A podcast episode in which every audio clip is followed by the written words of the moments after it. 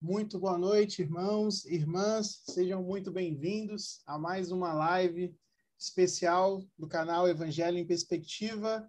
Eu sou o irmão Tiago Lima, estou aqui hoje na presença ilustre da irmã Poliana Barcelos, do Adriano Santos Jesus, que toda terça-feira aqui, junto comigo, nós discutimos os assuntos pertinentes ao ensino do Evangelho por meio do programa Vem Segue, né? Que a Igreja de Jesus Cristo incentiva os seus membros a fazer. É interessante que no mundo todo, independente do fuso horário ou do idioma que se fala, as pessoas têm a mesma a mesma programação de estudo. Lembrando que não é algo engessado, é, pelo Espírito você pode escolher a melhor forma de fazer esse estudo e por meio do Espírito do Senhor também ele te ensina muitas coisas. Inclusive tem muita coisa que a gente lê, histórias que a gente aprende, escuta e que às vezes não são essas palavras ou essas histórias que nos ensinam, mas sim o Espírito Santo do Senhor que acaba nos ensinando as verdades por trás desses princípios e doutrinas encontrados. Muito boa noite a todos. Gostaria de, em especial, né, as mulheres que nos acompanham, ou que assistem ao vivo, ou que irão assistir é, nesse Dia Internacional da Mulher. Um muito parabéns aí, é, né, por toda essa representação que vocês têm em nossas vidas. Confesso que a irmã Adriana vai concordar, nós não seríamos nada aí sem, sem as mulheres em nossas vidas, né? As mães, esposas, filhas, irmãs, tias, né? Então, vou deixar o irmão Adriano dar uma boa noite primeiro, tá para fazer as honras às irmãs. Depois, então, a irmã Poliana. Boa noite, irmão Adriano.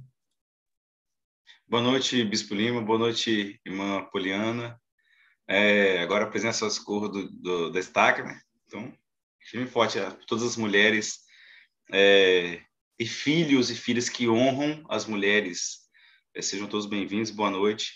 a essa mais uma live do Vem Segue-me dessa semana. Vai estar fantástico. E, sim, eu amo a história de José. Eu sei que eu preciso aprender muita coisa, mas é fantástico. É, desde já, meu, meu agradecimento aos irmãos e irmãs que despendem né, seus tempos, dons e talentos e habilidades e às vezes, né, em muitos muitos momentos é, deixam de estar, não deixem de estar com a família, mas separe esse momento para estar aqui conosco nessas lives. Então, eu tenho a agradecer com vocês, tenho aprendido com os comentários e o que vocês têm também trago para nós, trazido para nós aqui, assim como a irmã Poliana, o Bispo Lima. Sou muito grato por essas coisas, tá? Com certeza vamos, vamos aprender muitas coisas juntos hoje, mas desde já uma boa noite e um abraço forte para todas as irmãs desse aqui, desse desta live e do mundo inteiro que se esforçam em cumprir com os mandamentos do Senhor, são firmes e fortes e dignas de serem lembradas pelos santos anjos de Deus perante o trono de Deus. Bom. Legal. Boa noite. Boa noite, Bispo Lima. Boa noite, irmão Adriano. Boa noite a todos que estão nos assistindo. Parabéns para nós, mulheres, nesse Dia Internacional lembrando que todo dia é dia da mulher, todo dia é dia da mãe, é dia do pai. Precisamos valorizar as pessoas que estão ao nosso redor todos os dias, né? E especialmente no caso das mulheres, reconhecer sua, sua importância, respeitar, né? E assim como o irmão Adriano falou, hoje é mais uma oportunidade de aprendizado, de estarmos juntos aqui aprendendo a respeito da história de José, das doutrinas de Cristo. Façam convite a todos neste momento. Se tiverem o desejo, compartilhem o link da live, compartilhem para seus amigos, para as pessoas que vocês ministram, para que esse assunto possa chegar a mais pessoas, para que mais pessoas aprendam também e, e possam ter sua vida inspirada ou consolada, enfim, e possamos fortalecer o nosso canal nesse trabalho que é de falar sobre Cristo, de fortalecer o Evangelho de Jesus Cristo, especialmente na nossa região. Boa noite para todos e bora começar. Isso aí, obrigado, irmão Poliano, obrigado, irmão Adriano. É muito bom estar aqui. Confesso assim que as terças-feiras para mim têm sido muito abençoada, né, em, em nos encontrarmos aqui e falar de Cristo. O assunto dessa noite eu sou muito suspeito, estava falando um pouquinho com a irmã Poliana antes. Se tem uma pessoa assim que eu admiro, quero imitar o máximo possível, é, o tal do José, o José do Egito, assim conhecido. É, é homem né, bom, homem fiel, homem íntegro. Mas antes de falar sobre José, é, eu quero fazer boa noite para as pessoas aí que já estão nos acompanhando, é, comentando. A irmã Elis Regina, muito boa noite, irmã Elis. A irmã Sebastiana Alves, a parabenizando também a, as mulheres. A irmã Bárbara, boa noite, boa recuperação aí, irmã Bárbara, da, da cirurgia. A irmã Maria José, a irmã Zezeca, aqui da minha ala, muito boa noite, irmã. Que vocês fiquem muito bem. Aqueles que ainda não comentaram aí, fica à vontade, reforçando o convite da irmã Poliana. Tem muita gente que vai se beneficiar desse bate-papo, eu tenho certeza disso. Compartilha, todo mundo aqui está dentro de um grupo, de uma ala, de uma estaca, compartilha. É, nosso objetivo é fazer chegar o máximo pessoas possíveis aí, para que a gente consiga aí, de alguma forma, proclamar o evangelho é, de qualquer jeito. Inclusive, o assunto que nós trazemos aqui é um assunto Velho Testamento, Bíblia. Muitas pessoas que talvez não, não é membro da Igreja de Jesus Cristo dos Últimos Dias pode sim se beneficiar desse bate-papo. Inclusive, são muito bem-vindos aqui também nesse bate-papo, tá bom? Irmã Yara, boa noite. A irmã Yara chegou. Muito bom. Muito bem. É, vamos lá, então, irmão Adriano, irmã Poliana. José. É, se a gente olhar para um, um retrospecto, parece que José é um grande azarado, né? Ele, ele é um filho é, preferido, querido, muito do seu pai, que era Jacó, que tornou-se Israel muito porque é filho da sua esposa, né, qual ele trabalhou muitos anos para poder casar, né? E, e ele nasceu, é um menino que tudo, tudo que a história registra sempre se destacou por inteligência e sabedoria. No entanto, a família era grande, tinha outros irmãos, né? Outros irmãos aí. E cada um, de sua mãe lá, da sua parentela, acredito que o contexto ali tinha uma certa competição para ver quem tem a atenção do pai, tudo mais. Existia um primogênito. É, depois a gente vai descobrir que esse primogênito, por meio do pecado, acaba perdendo essa, essa benção, né, da, da, de ser o, o principal ali, o primeiro filho. E aí nós vemos que José, ele começa a ter sonhos, né? E começa a ter algumas revelações. Nós vamos falar um pouquinho sobre isso também, mas antes, é, o que, que eu gostaria de trazer para nós hoje? Deus, ele ama todos os seus filhos. Ele, o livro de Mormon fala, né, que para ele não tem distinção de cor de pele, idioma que fala, onde mora, condição financeira, nada. O Deus, ele amava todos os filhos de Jacó, todos os filhos de Israel. Mas é claro que a gente percebe já aí de início que José demonstrava maior fidelidade a Deus. É, não se sabe o quanto isso é da vida pré-mortal, não se sabe o quanto isso é da criação, não se sabe quanto isso vem influenciado do seu pai. É, nós não vamos julgar aqui o quanto foi dedicado, no entanto, ele tinha liberdade de escolha para decidir ser fiel a Deus ou não. Então, nós vamos ver nesse rapaz que tornou-se um homem uma fidelidade a Deus de uma forma muito grandiosa. E no começo da sua história, é, relata que ele né, teve alguns sonhos, visões, ele compartilhou com seus irmãos, eles não gostaram muito dessa conversa, porque tudo parecia que ele ia ser líder deles. E na cabeça deles, já estava assim, poxa, ele já é o preferido, o pai faz uma roupa especial para ele.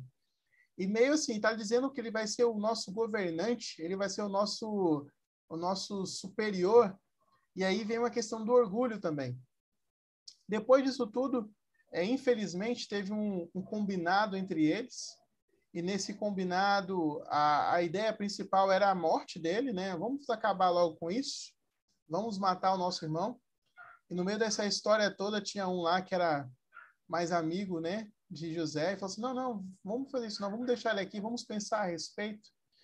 E aí eu gostaria de ir para o registro. E aí se prepara que a gente vai começar a falar um pouquinho sobre adversidades. O manual do Venceg vai falar muito sobre isso, né? Sobre adversidades. Inclusive, logo no início dele, é, ele fala o seguinte: o manual do Segue. Mas toda essa diversidade não era um sinal de desaprovação de Deus. Na verdade, em todos os momentos, o Senhor estava com ele. É, falando um pouquinho sobre isso, lá no livro de Gênesis, é, começando pelo 37, nós vemos aí o, o registro, né? É, versículo 20, 24. 23 fala assim: Aconteceu que chegando José e seus irmãos tiraram de José sua túnica e a túnica de várias cores que trazia. Essa túnica foi feita pelo seu pai, aqueles que já leram o registro devem ter percebido isso. No 24 fala: E tomaram-no e lançaram na cova, porém a cova estava vazia, não havia água nela. Aí nós temos um primeiro livramento aí, porque a ideia era que jogasse na cova e tivesse água e ele se afogasse.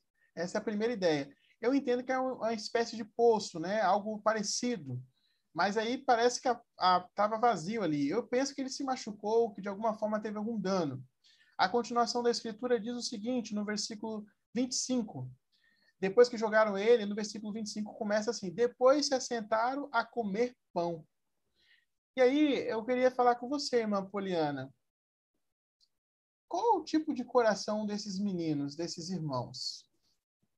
Eles acabam de pegar um, alguém ali, que querendo ou não, mesmo que eles não gostassem, era um, era um parente. Jogaram numa cova tentando um assassinato. Não deu muito certo, mas eles sentaram e começaram a se alimentar. Começaram a comer pão. E aí a gente vê nesses últimos dias que tem muitas pessoas insensíveis, né? É, tem um, um, registro, né, de aqui na, na Grande Vitória, de uma pessoa que foi morta na feira e aí ficou lá, né? A pessoa lá teve um crime, as pessoas meio que jogaram alguma coisa por cima e a vida continuou normal. As pessoas compravam, comiam e meio que era mais um mais uma mais um detalhe e meio que o mundo está meio insensível, né? Então, a gente acaba de ver que tem uns irmãos lá que jogaram o, o José para morrer, meio que tentaram, vamos fazer uma refeição aqui. O que, que você sente sobre essa, essa insensibilidade no mundo de hoje, Má? E como que você encara isso em relação à sua família, né? Para blindar a sua família dessa insensibilidade? Eu vejo aí banalização da iniquidade, do mal. Vejo um afastamento da verdade do espírito por parte dos irmãos, né? E vejo a necessidade de da companhia constante e do estudo dentro, dentro da família. Quando eu falo afastamento da verdade eh, e do espírito por parte dos irmãos, eh, quanto mais afastados do espírito é, maior a nossa capacidade de fazer coisas que nós nunca imaginávamos na vida que seríamos capazes de fazer. E, infelizmente, eu falo isso com relação ao mal. Né? Quando nós estamos no caminho da verdade de Cristo, nós estamos mais alertas. Mas quanto mais afastados do Espírito, menor o filtro. Então, a gente se vê capaz ou tendo sentimentos que nunca ousou ter antes. Isso é um grande perigo né? Daí a necessidade de termos a companhia constante do Espírito Santo. Então, eles foram capazes de tramar a morte do irmão, negociar de que forma seria, e ainda depois de tudo, uma refeição. Né? E olha que são filhos de quem são. Né? É, não são filhos de qualquer pai, não são netos de qualquer avô. Tem uma história maravilhosa atrás disso. E com relação à banalização do mal, a gente vê muito isso, sabe aonde? Nos noticiários. Infelizmente, hoje, se você liga em determinados programas jornalísticos, que se dizem jornalísticos, eles são banhados a sangue. E, infeliz, infelizmente, por quê? Notícias desse tipo dão audiência. Né? É natural do ser humano é, que seja chamada a atenção dele pelo pela violência, pelo que há de ruim. Notícias boas, muito tempo, não chamam atenção.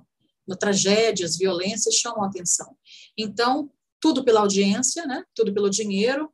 Esses programas são banhados em sangue. Os noticiários de jornais, enfim, é, WhatsApp.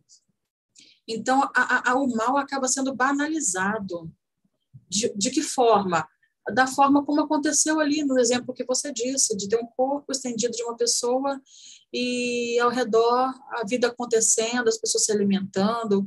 Já aconteceu também numa empresa que eu trabalho, um vigilante é, sofreu um ataque cardíaco e as pessoas querendo trabalhar ali. Naquela situação não existe isso, gente. Né? É, a gente precisa se policiar. Como é que está dentro da nossa casa? A gente está assistindo muitos programas desse tipo, eles podem, eles não trazem espiritualidade para o nosso lar. Né? Eles não nos ajudam a melhorar o nosso filtro, pelo contrário. Então, é bom a gente fazer até uma autoavaliação a respeito disso. Na minha casa, né, a gente há muitos anos já não, não tem esse costume, e mas os filhos não ficam dentro das quatro paredes para sempre, né? Então, a gente, o que a gente pode fazer é conversar a respeito disso, estudar o Vem Segue, minhas escrituras todos os dias, para ajudá-los a ter a companhia do Espírito Santo, que é um importantíssimo filtro, e esperar para ver os relatos que eles trazem da escola, do mundo, para, na medida do possível, ajudá-los nesse filtro, nessa preocupação em como lidar com a tristeza, a miséria do outro, sem fazer dela um, uma, um show, um motivo de ganhar dinheiro ou chamar atenção, né? A gente tem visto até isso com a guerra, né? A guerra está acontecendo lá, tem gente morrendo e tem político aqui postando piada. E isso não pode acontecer. Então, é o que eu penso a respeito disso. Obrigado, irmã Poliana. Muito bem esclarecido.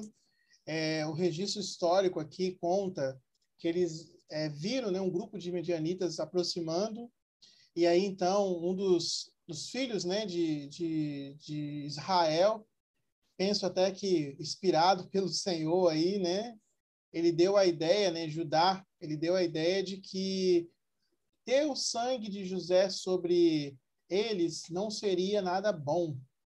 E deu a ideia, então, da venda, né? E aí ele foi vendido. E aí, irmão Adriano, pensa comigo, olha só. Sou o filho preferido de meu pai. Tenho aí minha mãe, o carinho do meu pai da minha mãe, várias promessas. É bem provável que Jacó já tenha falado sobre as coisas que o Senhor tenha prometido para ele. E aí, então, do nada, eu saio dessa condição e viro um escravo. Não sei o tipo de vida que ele recebeu daí em diante, não se tem um relato certo, assim, dos maus tratos, das condições, mas eu penso que não é nada bom, ok? E aí, é claro que quando a gente lê Gênesis, parece que foi tudo um estalar de dedos, né? Tipo, foi vendido, Potifar progrediu. Mas temos que entender que esse percurso entre ser vendido para esse grupo até a posição que ele se torna líder, governante da casa de Potifar, isso levou tempo, sacrifício né? E aí o Venseg me fala muito sobre isso, né? Como a gente ser fiel durante aprovações. Porque aí nós estamos falando que a, ele recebeu lá, né, viveu essa vida, foi escravo, mostrou trabalho lá dentro da casa de Potifar. Depois ele foi preso injustamente, nós vamos falar sobre isso daqui a pouco. 13 anos, tá, bispo? Isso aí, 13 anos. E aí teve aí uma oportunidade de sair, ficou esperando mais dois anos para alguém lembrar dele, que ele recebeu revelação e falou sobre um sonho. Irmão Adriano, como que a gente faz para ser fiel no meio de tantas dificuldades? É possível ser fiel no meio de tanta coisa ruim acontecendo? Com certeza é possível. José é um dos exemplos clássicos de que é possível. É, mas como nós estamos nessa, né, nessa provação mortal, somos imperfeitos, não que isso seja de desculpa para quebrar os mandamentos do Senhor. É, a gente vê o clássico né, do livro de Jó, Lúcifer, naquela conversa, né, que não houve aquela essa conversa, tá? Deus não chegou lá e tentou Satanás para vem cá, Luz, vem conversar comigo. Não foi assim. O, prof, o, profeta escreveu de forma poética as nossas provações aqui na Terra, como Deus se porta perante nós e como Satanás se porta é, para conosco. Então, assim, é, Lúcio ele, ele lembra que, olha, pele por pele, vai dar tudo que ele tem, ele, ele, ele, ele dá, tá? Tudo que ele tem, ele dá pela pele dele, pelo para se safar. Então, assim, tira a riqueza dele que você vai ver, ele é próspero, né? Ele tem saúde, ele tem os filhos junto com ele, ele tem esposa junto com ele, ele tem saúde, tá tudo bem ali. Então, tira essa saúde para você ver se ele não. Tira a riqueza também e ver se ele não vai blasfemar. Então, assim, as provações mortais são bem assim. É, é um risco que nós corremos, mas Deus ele diz assim de forma clara: todas as pessoas que guardam seus mandamentos, se esforçam em cumprir suas leis, é, não só serão lembradas perante Deus, mas terão forças também para sobrepujar as provações e dificuldades. José ele sabia disso muito bem. É, ele até assim até ele ele, ele ele ele compartilha conosco um pouquinho da sua dor, que ele fala assim, em alguns momentos é, ele fala assim, olha, lembra-te de mim quando você for contar para o rei lá, tá, para o faraó, tal, porque isso vai acontecer. Esse sonho que eu falei que vocês que eu acabei de interpretar é isso mesmo, mas quando vocês forem libertos, lembre de mim, que eu sou inocente aqui dentro e não teria essa revelação se Deus não estivesse comigo. E ainda assim os caras esqueceram dele. Até o, mais tarde a gente vai ter ver, né? O, o copeiro fala assim, eu peco contra o meu Senhor, eu te esquecido. Eu estou bem na boa aqui já, né? O outro faleceu, matou, o rei matou, é, o faraó matou o outro aqui, meu amigo padeiro, mas eu, copeiro, sobrevivi. Agora eu pego, porque eu esqueci do José. Então, assim, ele ficou ainda mofando um pouquinho mais. Então, imagina, com toda a esperança do mundo, ele falou: olha, quando você for para lá, isso daqui a três dias vai se cumprir, fala logo de mim. Não fala seu dia, não sei quantos dias demorou para o copeiro falar, mas demorou um pouquinho. Depois fala, ixi, esqueci do José lá, estava tão feliz que esqueci do José. Mas José tinha isso em mente. A dois anos, condição, irmão Adriano. Dois anos? Aí, três e dois anos. Ixi, 730, 733 dias, né? No nosso cálculo aqui, é, 720. Se é 10 para mais para menos, 723 ou 733 dias o cara esqueceu, José.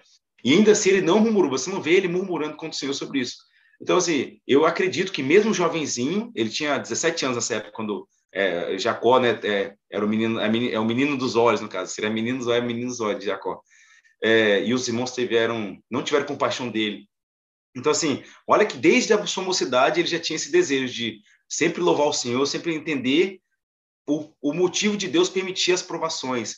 E no final, né, a gente não vai ler esse final hoje, não acredito que vai, vai ler, vai dar, dar, tempo, mas no final ele até fala: olha só, eu sei que o que eu passei aqui era para abençoar minha família e o nome de Deus ser levado adiante, né? Que todo o Egito, toda a terra, na verdade, conheceu, vai conhecer mais tarde. Não quero ter, né, terminar logo, mas todo o Egito e toda a terra vai conhecer o nome de José, o nome de Deus, por conta das, da prosperidade de José.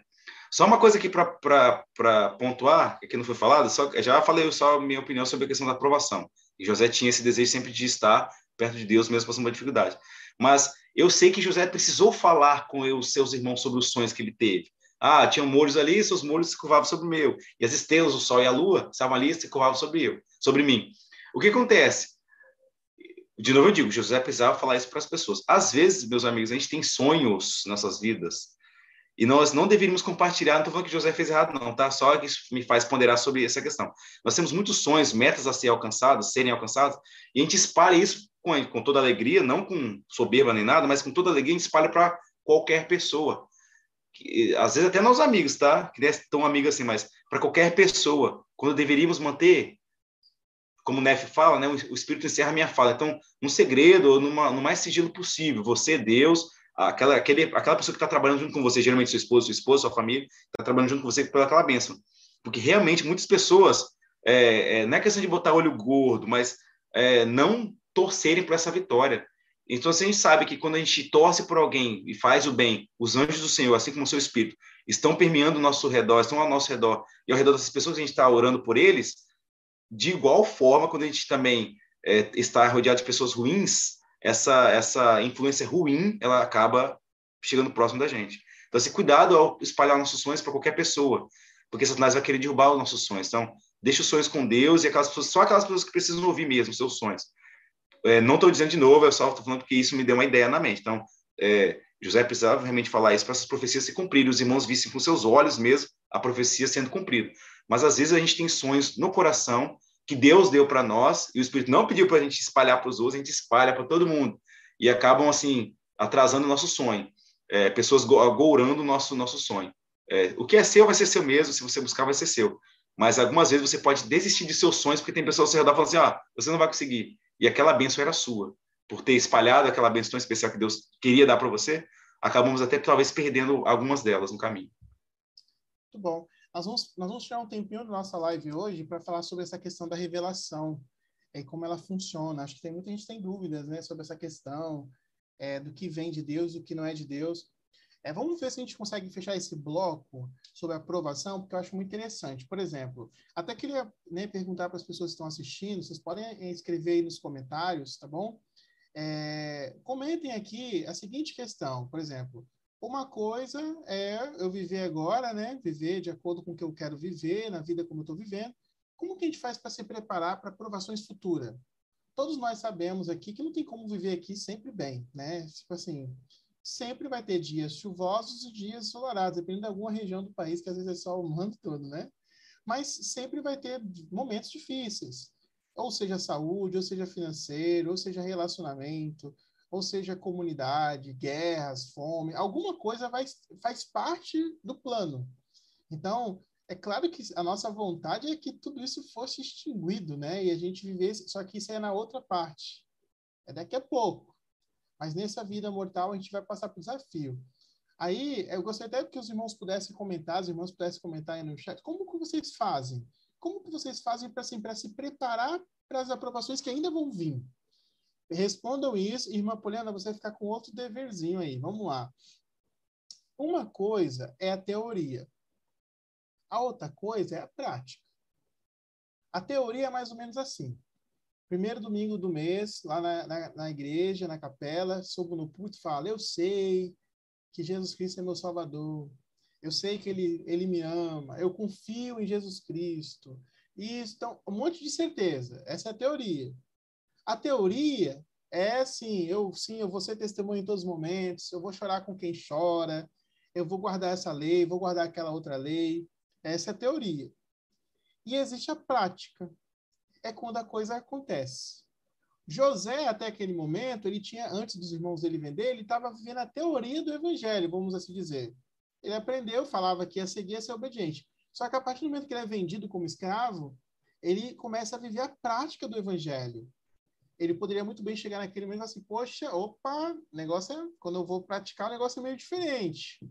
Irmã Poliana, você já deve ter visto, ou na sua vida, na vida de outras pessoas, que existe essa diferença, né? Quando uma coisa, quando eu falo lá no púlpito, outra coisa é quando eu vou viver. Como que a gente faz para ter esse, quando a gente pula da teoria para a prática, para a gente não ter tanto baque e a gente não ter tanto desafio? Porque eu já vi várias pessoas se afastando do caminho porque pensam assim, poxa, o negócio é mais difícil do que eu imaginava. O que, que você pode sugerir para a gente? Olha, eu falo por experiência de vida, desse pouco né, que eu tenho em comparação a outras pessoas, é, de um momento em que eu estava no furacão e depois de algum tempo eu me vi questionando o Senhor ou cobrando e depois que o Senhor me abençoou, eu fiquei com muita vergonha de mim, sabe? Por que, que eu fiz isso? Por que, que eu não esperei? Eu não tive fé? Por que, que eu não acreditei? E depois de uma situação semelhante, muitos anos depois, né, oito anos depois, eu pude me lembrar. Para mim, uma das grandes é, é, diferenças, uma palavra-chave é lembrar eu pude me lembrar do que eu vivi e eu não queria mais passar por aquela situação de, de questionar o Senhor. Então, eu pude viver aquela, aquele desafio com mais fé, realmente esperando, mesmo que muito mal, com muito, muito difícil, não, não tinha luz no fim do túnel, para falar a verdade, mas eu pude me lembrar que não importa se tem porta fechada, o Senhor abre uma janela, sabe? Há um escape. Então, a lembrança, lembrar que o Senhor me abençoou, lembrar que o Senhor, ele age da forma como ele acha melhor no tempo dele, me ajudou a esperar. Isso não quer dizer que eu já estou plenamente qualificada para, numa próxima adversidade, passar como José passou. Não, estou longe disso. É uma caminhada de aprendizado. Mas nessa construção de aprendizado, hoje, na, na minha vida, eu, eu pude visualizar com gratidão que eu fui menos rebelde, talvez, ou uma pessoa mais paciente.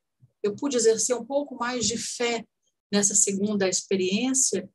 E o Senhor agiu da mesma forma, tanto da primeira vez como dessa ele sempre, ele honra os fiéis.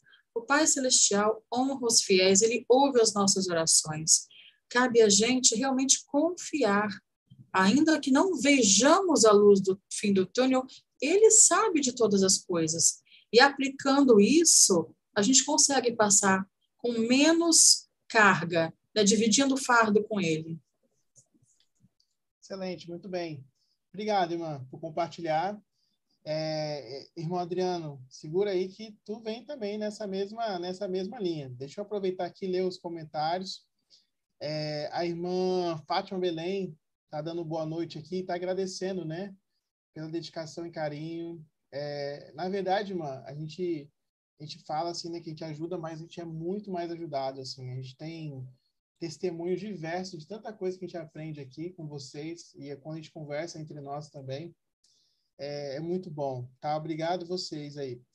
É, a irmã Bárbara está aqui falando, tá amando a participação da irmã Poliana. Que legal. A irmã Poliana tem cadeira cativa aqui, ó. Tudo certo, tá? A gente conseguiu aí esse, esse, essa, essa aquisição importante. A irmã Fátima Belém falando aqui sobre o exemplo de José, e algo interessante que ela fala aqui, que todo, todos nós estamos sujeitos a passar por provações. É, a irmã Zezé fala, né? É verdade, Madriano, podemos confiar. Eu lancei uma pergunta aí, uma perguntinha para a gente poder refletir e responder, tá? Quem puder responder no chat, por favor, responda. É, e a irmã Zezé fala, né? Quando eu, eu, quando eu conheci a igreja, o meu pensamento não, não existia inveja entre nós santos, mas existem. Pensa, irmã, que existem nesse mundão, né? E às vezes está na igreja, está no trabalho, né? Mas nós vamos trabalhar para ser Sião. E, e Sião não tem isso, né? É, todo mundo é uno de coração. Irmão Adriano, é, sobre essa parte de provações, né? Antes de nós irmos aí para a casa de Potifar, é, você quer trazer, você quer trazer algum entendimento sobre esse assunto? Algo que você quer acrescentar antes de nós irmos para para José e o crescimento dele como governador de uma casa, né? De uma casa grande, cheia de, de servos. Você tem algo a acrescentar? Sim, uh, de novo, assim, a história, de, a história de José tinha que acontecer, não tem chororô, tá na Escritura Sagrada, é, somos relembrados sempre, né? Existem discursos e a história por si só já é fantástica e linda, é uma das histórias que eu mais amo, mais gosto do, do. Se não for a história que eu mais gosto, é uma das que eu mais. É uma das. Para mim é a que eu mais gosto. No que é de Davi, alguns outros, Eliseu, Elias, né? É, eu lembro de uma coisa que agora, quando você falava, que nos leva à aprovação. Embora essa história tinha acontecido de qualquer jeito.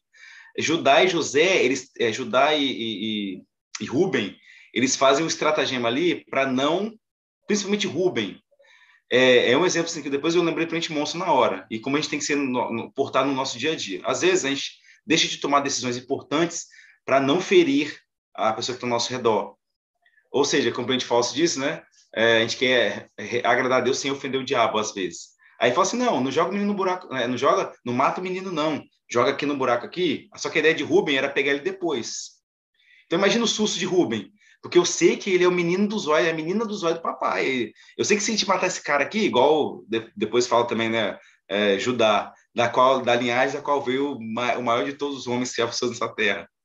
É, então ele fala assim, não, não, não mata não, joga ali no buraco. Então imagina a, a, a dor e aí começa a aprovação da mentira, né?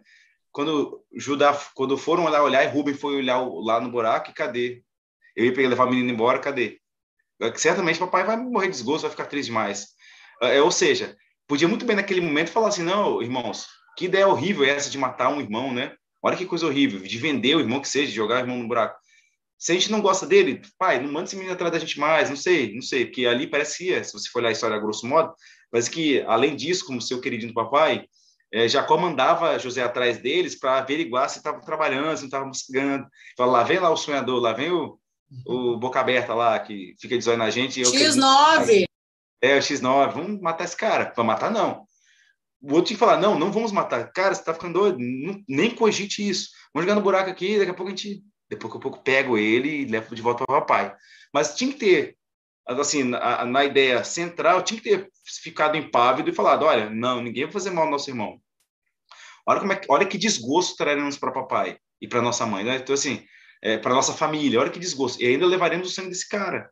Então, assim, imagina a tristeza e a, a aflição que Rubem passou naquele dia porque a meta dele, a, ideia dele era fazer, aqui assim, ele quis fazer o bem, mas usando o mal ali, né? Ele quis fazer o bem usando o mal, vamos jogar no buraco, era para jogar em lugar nenhum.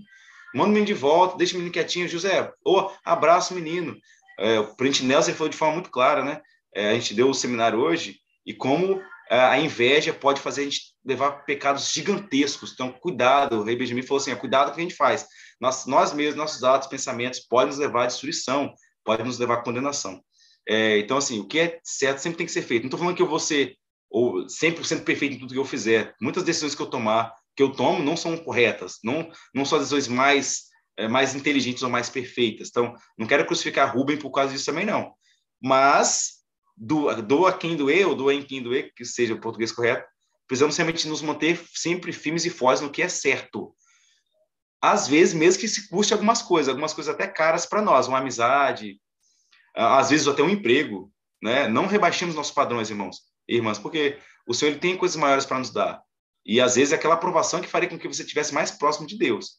O profeta Deus me ensinou que quando você está perto de rasgar o véu, de conversar com Deus, estar lá mais próximo de Deus, o inimigo ele vai dar uma aprovação tão difícil e tão grandiosa quanto você ter visto o próprio Deus ali. Então, tem que ter mais cuidado. Quando o véu está próximo de ser rasgado ali, vem a aprovação, e se a gente se entregar àquela aprovação, o véu fica um pouquinho mais longe de ser rasgado, nós ficamos um pouquinho mais longe de Deus.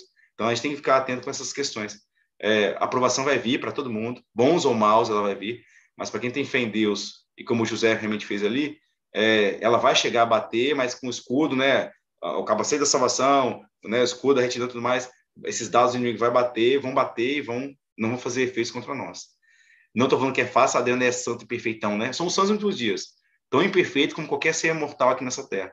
Mas eu sei que a gente precisa permanecer firme, mesmo o mundo falando que a gente tem que dobrar nossos padrões para seguir as filosofias do mundo. E não devemos fazer isso. Ou a gente ama Deus, realmente a gente ama o mundo. O próprio Salvador já falou, claro, não podemos adorar Deus e a mamon. Deus é a riqueza. A gente adora um e vai menosprezar o outro. Então, nos esforcemos em amar Deus, mesmo em minhas provações, porque é possível fazer sim. Muito bem, muito bem, obrigado. Eu me lembrei de algo que aconteceu comigo, é, sobre essa questão de se preparar né, para o futuro. Quando eu estava terminando a minha missão, o presidente tem aqueles bate-papos né, com os grupos de, de missionários que vão para casa, e aí ele jogou uma, algumas perguntas para a gente. Eu lembro que estava falando sobre isso, né, as provações, o que, que nos esperava, porque muito missionário, quando sai da missão, acha assim, nossa, vai ser tudo perfeito, né? agora eu vou casar com a pessoa perfeita, ter o um melhor trabalho, conseguir várias coisas. Ele falou bem assim, se vocês, ele começou a falar algumas coisas, é, algumas coisas hipotéticas, né? Por exemplo, é, se vocês casarem e logo no início do casamento você perder sua esposa, é, se os primeiros dois filhos de vocês não sobreviverem, morrerem, é, se durante a sua vida vocês tiverem uma traição da sua esposa. Aí começou a falar várias, várias coisas assim, e começou a perguntar para a gente o que, que a gente faria. Tava meio assim, treinando, né? Tipo assim, e se essas coisas acontecer, o que, que vocês vão fazer? É, vão se afastar? Como que vocês vão estar preparados? Eu não lembro muito detalhes, assim, as respostas que foram dadas tal, mas estudando essa parte, eu fiquei pensando assim, ah, a gente tem que prever, então, todo cenário horrível na nossa vida, a gente tem que prever tudo que pode acontecer e tentar treinar. A gente tem que, talvez, trabalhar mais a questão assim, de confiar no Senhor até o ponto de entender que tudo está sob o seu olhar. Nada, nada do que acontece aqui, ele não tem percepção. É claro que muitas vezes a gente acha que isso é injusto, né? E às vezes a gente até consegue corroborar e falar que é injusto mesmo, até evidências para isso.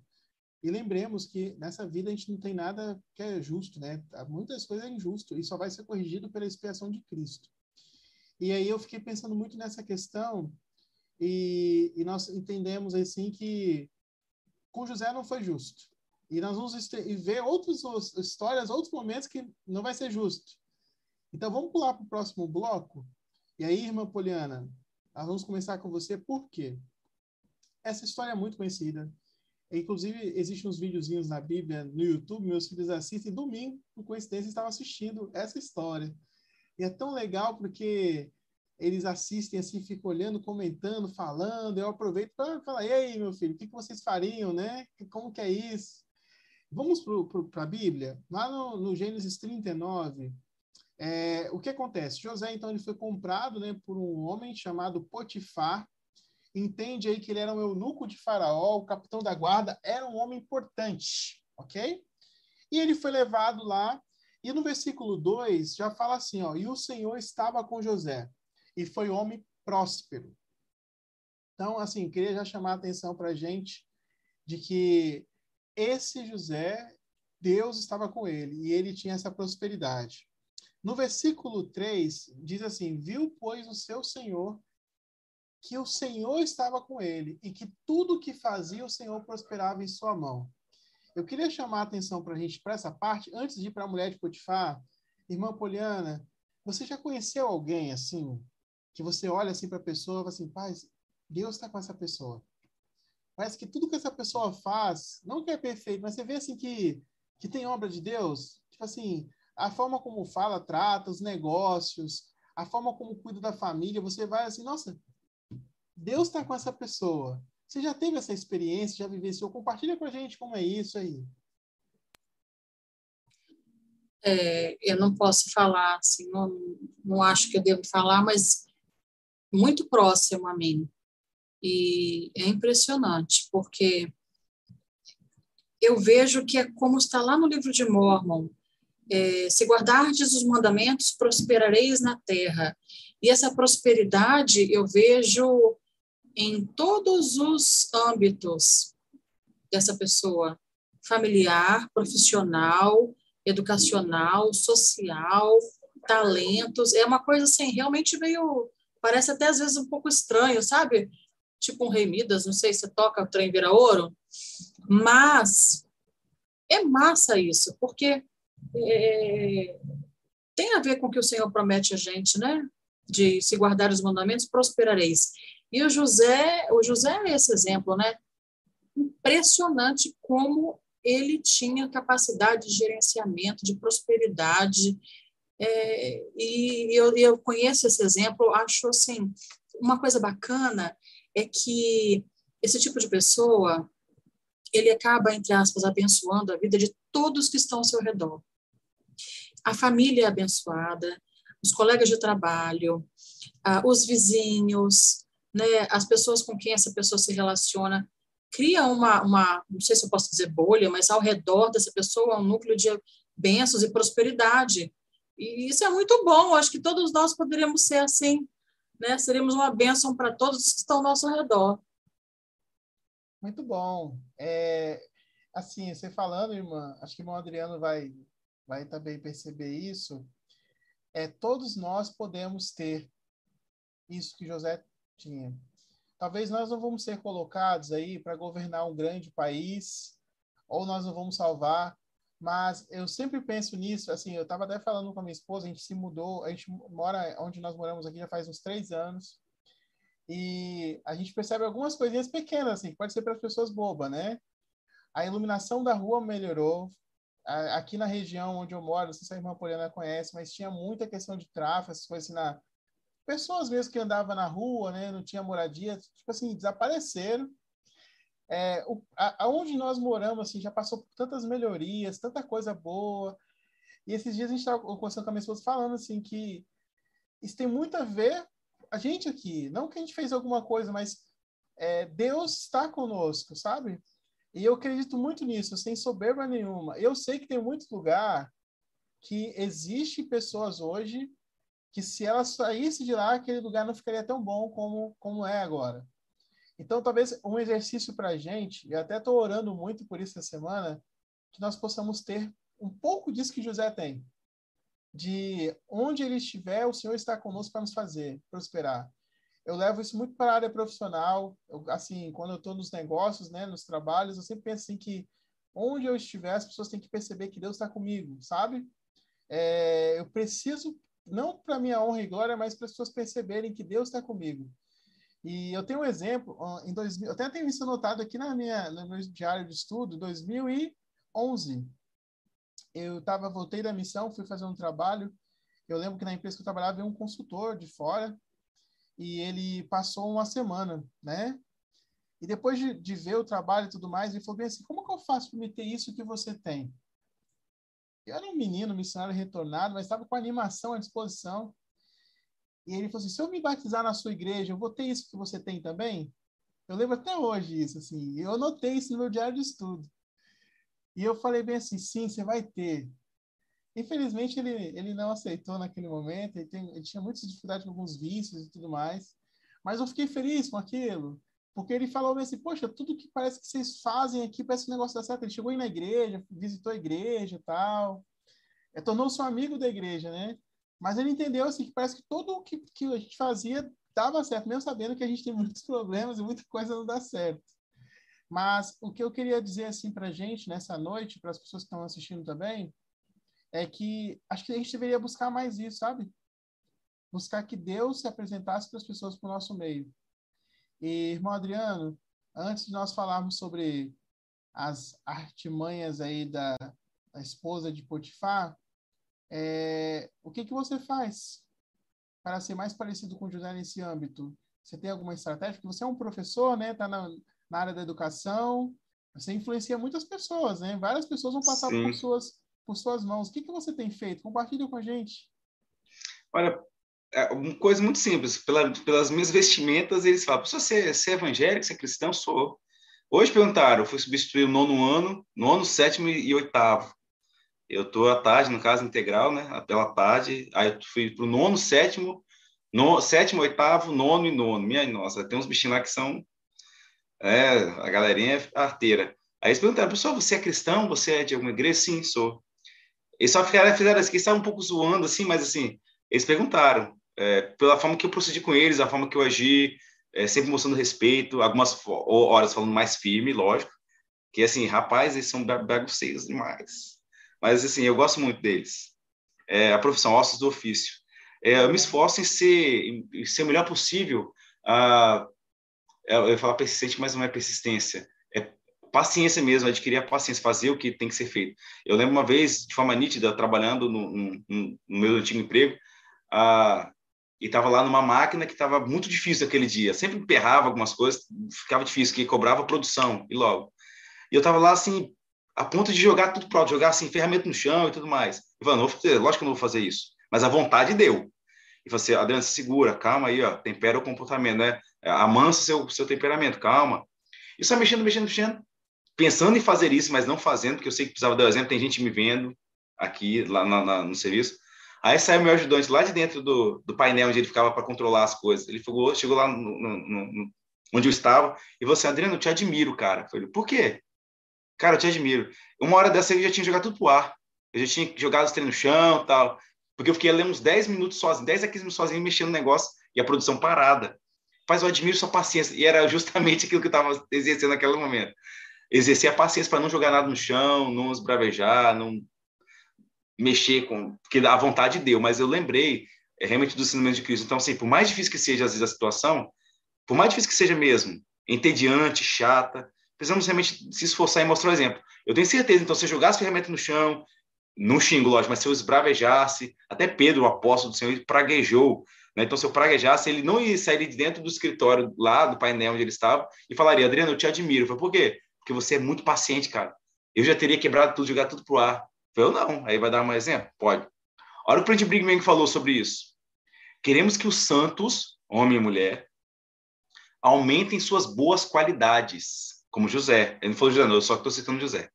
Até que nossos mecânicos, por exemplo, sejam tão honestos e de confiança que o proprietário da companhia ferroviária seja levado a dizer: providenciamos um elder, aí ele coloca assim, mormo, né? A gente já mudou esse assunto. Providenciamos um elder ou uma mulher santa dos últimos dias para ser nosso maquinista ou nossa maquinista, pois assim ninguém precisará ter medo de viajar, pois se ele tomar conhecimento de qualquer risco, tomará as providências necessárias pro, para proteger a vida daqueles que se encontram sob seus cuidados.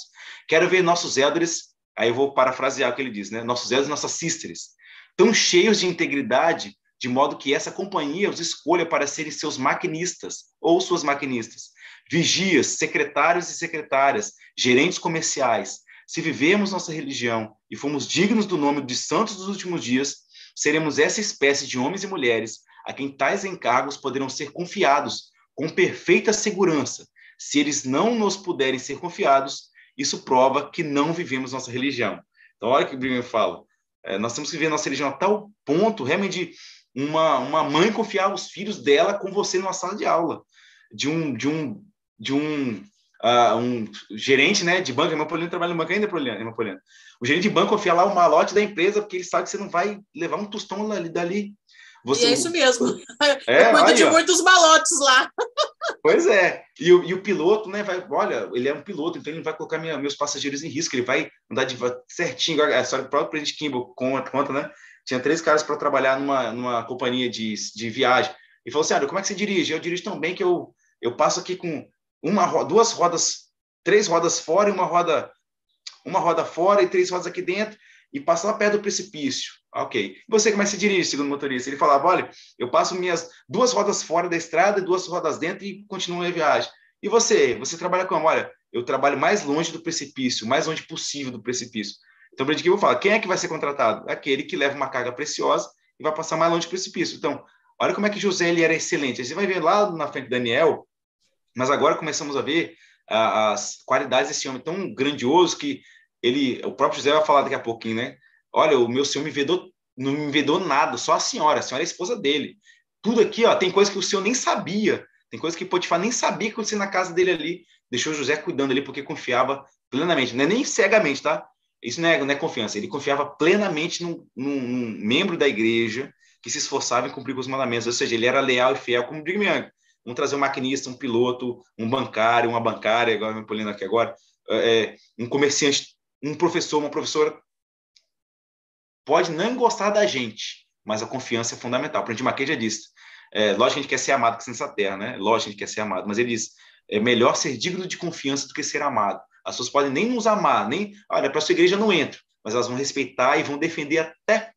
Eu tenho amigos que não são da igreja, um deles fala, olha, igreja que faz mesmo pelas pessoas, ele, lógico, muitas igrejas fazem bem, mas ele sempre cita a igreja de Jesus Cristo dos santos dos últimos dias.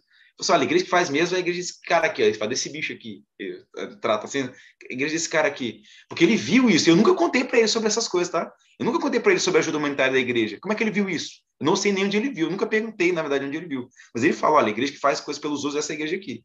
Ou seja, ele não é meu até hoje, talvez por falha de meus esforços, mas ele tem isso no coração dele. Ou seja, ele conhece as pessoas da igreja, conhece como funciona, e por meio dessas pessoas, de nós, na verdade, somos nós, sem querer ser jactancioso aqui, sem querer ter orgulho de, de nada, no mau sentido, mas por meio de nossos exemplos aqui, dos que estão assistindo a live, de irmãos e irmãs do mundo inteiro, milhões e milhões de irmãos e irmãs do mundo inteiro, por seus bons exemplos, essas pessoas elas confiam muitas coisas grandiosas, até vidas em nossas mãos. Olha a importância, então, de, como mandamento, né? O Salvador falou, seja a luz para os homens aqui na terra.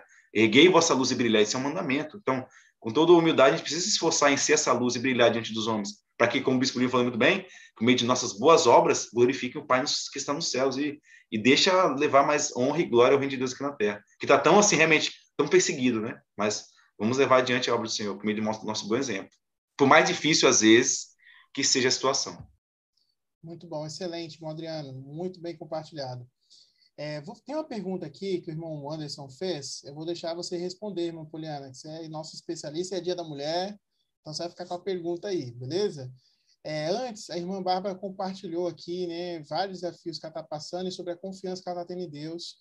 Irmã, nós incluímos você em nossas orações, que o Senhor vai ajudar aí para que você fique forte o mais breve possível, tá bom?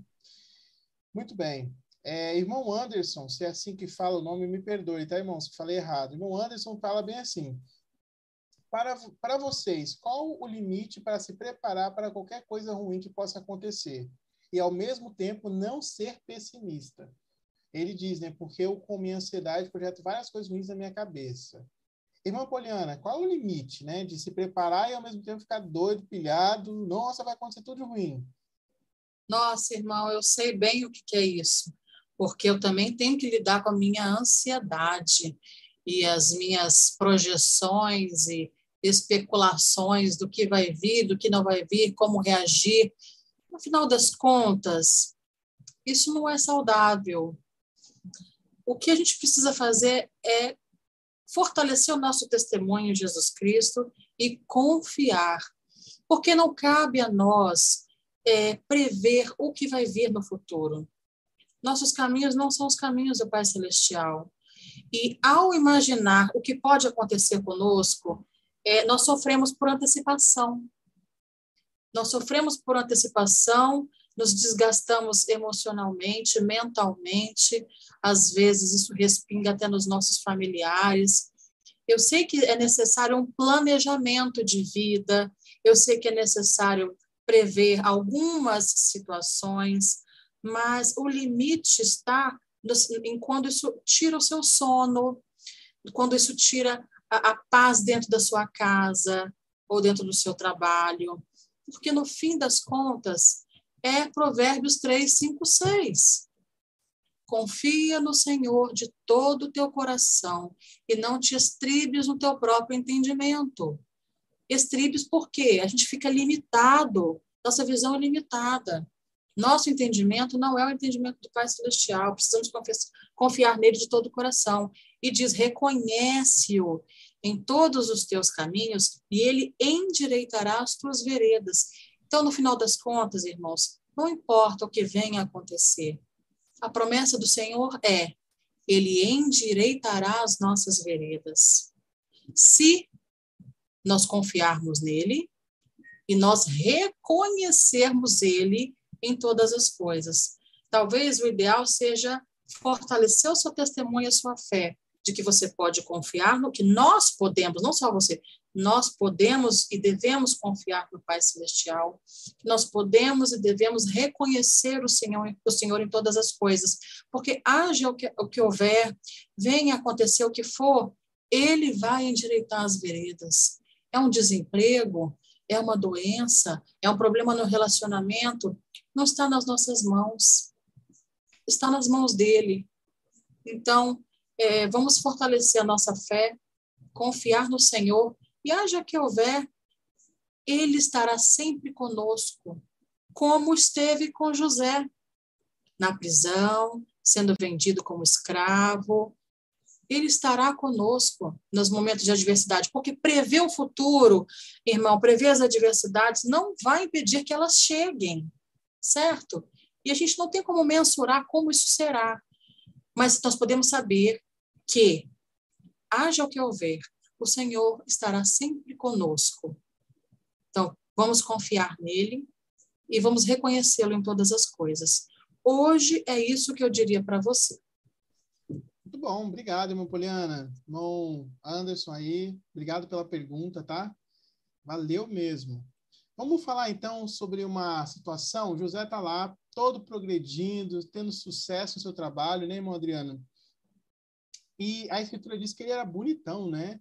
Além de bonito, ele era, assim, não tem a palavra certa, mas pelo que eu entendi, ele era muito simpático. Ou seja, ele tinha habilidades para conversar, ele era muito atencioso, então ele não era só um, uma pessoa charmosa. Ele tinha todo uma atração, ele conseguia né, despertar interesse nas pessoas ao seu redor, inclusive da esposa de Potifar. A gente precisa entender algumas coisas nessa história aqui para a gente poder entender melhor o que está acontecendo aqui. Antes, eu gostaria de levantar alguns dados para vocês. Um dos grandes motivos né, de divórcio no mundo todo é a traição, é a infidelidade, né? Ah, os grandes motivos é isso. Em segundo lugar, são os desfalques financeiros, as coisas financeiras que as pessoas cometem, que o cônjuge não sabe, coisa do tipo. Na igreja, né, a, existe um processo administrativo que, que corrige a conduta inadequada das pessoas. O maior número de pessoas que são, né, de alguma forma, é, retirado o nome dela da igreja para poder manter o bom nome da igreja proteger os inocentes é por meio também da transgressão sexual. Então, nós estamos falando de uma coisa que o mundo é muito tentado, para a sociedade é muito normal. Assim, eu lembro-me de um tempo atrás, numa reunião de negócios, acho que uns três anos atrás, é, enquanto estávamos numa pausa de uma de uma de um jantar para o outro, eu lembro de ouvir pessoas na mesa, tanto mulher quanto homem, falando de como é normal você ter uma outra pessoa que não seja seu cônjuge. E aquilo me assustou muito porque era uma turma de uma classe de conhecimento é, que a sociedade coloca como uma classe média alta, e para elas muito normal aquele tipo de, de comportamento. E aí nós vemos que existia uma mulher, a escritura diz aqui em Gênesis 39, versículo, versículo 7. E aconteceu depois dessas coisas que a mulher de seu senhor pôs seus olhos em José e disse: Deita-te comigo. E no versículo 8 diz: Porém ele recusou. E disse a mulher ao Senhor: Eis que o meu senhor não sabe do que há em casa comigo, e entregou em mim mão tudo que tem. Ninguém há maior do que eu nesta casa, e nenhuma coisa me vedou, senão a ti, porquanto tu és sua mulher. Como, pois, faria eu tamanho mal e pecaria contra Deus? Aí no versículo 10 complementa: E aconteceu que falando ela cada de José e não lhe dando ouvidos. O que a gente precisa entender aqui é que não foi um evento, tá? Parece que foi assim, um dia ela foi lá, tentou e ele fugiu. Ela tentou ele várias vezes, não foi só um episódio, diversas vezes ela tentou fazer com que ele tivesse relacionamento íntimo com ela. E todas as vezes ele deu um basta, deu um basta. Até ter o episódio, né, que ele foge, ela pega a roupa dele, eu não sei qual circunstância, mas parece que ela fez alguma armadilha ali para de um jeito ou de outro fisgar ele ele foge, e então, em sua raiva, ela denuncia, né, falando que ele tentou agredir e tudo mais. Pergunta, irmão Adriano, para você. Nós, tanto homens quanto mulheres, casados, solteiros, nós vivemos em cima de um mandamento de Deus. Isso é tanto para quem é da igreja quanto que não faz parte da igreja, que chama-se a lei da castidade. A lei da castidade ensina que nós devemos se manter é, castos, né? De uma forma seguinte: quando eu sou solteiro, eu não devo ter relação sexual com ninguém. E quando eu sou casado, eu devo ser fiel à pessoa que eu sou casado. E José parece que entendia muito bem isso, porque ele disse que ele não podia nem ir contra seu, seu senhor, né? E nem contra Deus. Nos últimos dias, irmão Adriano, meio que Satanás está atacando homens e mulheres para quebrar esse mandamento de uma forma muito tranquila e normal. Como você vê isso? Quais são as suas é, dicas, conselhos para as pessoas que talvez enfrentam desafios como José enfrenta, às vezes no trabalho, no dia a dia, na vida? O que, que você tem a dizer sobre isso? O que, que você pode acrescentar sobre esse assunto? E depois, irmã Poliana, já deixa você preparado que você vai no mesmo assunto, beleza? É, hoje em dia, uh, nós vivemos no mundo. O Salvador mesmo falou, né? Ele diz assim: um dia isso aqui vai voltar a ser do Salvador. Não é. Infelizmente, o mundo não é do Salvador. Foi criado por ele. Certamente outros ajudaram na criação, no processo. Mas hoje não é. O Salvador disse: o príncipe deste mundo é, é Lúcifer, é Satanás. Ou seja, ele comanda esse sistema de mundo aqui. Embora Deus, por seu sacerdócio, por sua, suas obras, também traz paz e traz alegria para nós aqui nessa terra. É, hoje nós vivemos um mundo muito, muito imediatista, é para hoje. É, o prazer é agora, eu não quero esperar para depois, eu quero dinheiro agora, eu quero tudo fácil aqui agora. E quero trabalhar pouco para isso ainda. Então, se o mundo pensa assim. É, e essa questão imediatista também é, vai de encontro sempre, ou em muitos casos, muitas vezes, pelo desejo e as paixões, paixões carnais, os desejos sexuais. O Senhor deixou muito claro, os profetas dos últimos dias têm alertado para nós, é, o pecado sexual ele só perde em transgressão para o assassinato, para ter ideia de quão grandioso, quão terrível é sucumbir à tentação nesse sentido. Não estou condenando aqui nenhum uma pessoa que, que por algum motivo de fraqueza cai nesse tipo de tentação, mas estou só alertando o que os profetas têm feito também, alertando-nos, dizendo assim, nós podemos ser mais fortes que isso, é, sucumbindo à tentação, parar de fazer isso aí agora, parar de fazer isso aqui agora. Brent Monson contou uma história certa vez de, sobre um besouro chamado besouro é, bicudo.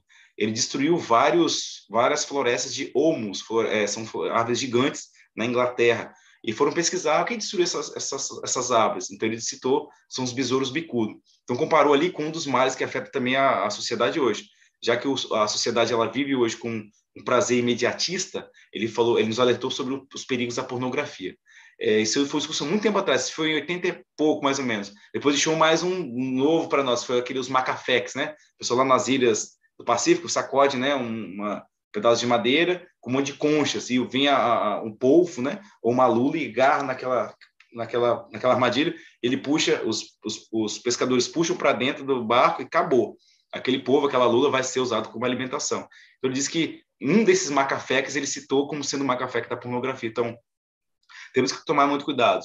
É, psicólogos e nossos professores têm nos alertado o seguinte: existe material hoje no mundo lascivo que você ficaria, eu acredito que é muito mais, essa é a pesquisa média, né? Você ficaria 12 anos na frente de um computador, de uma televisão, vendo esse tipo de material. Imagina, 12 anos é muita coisa.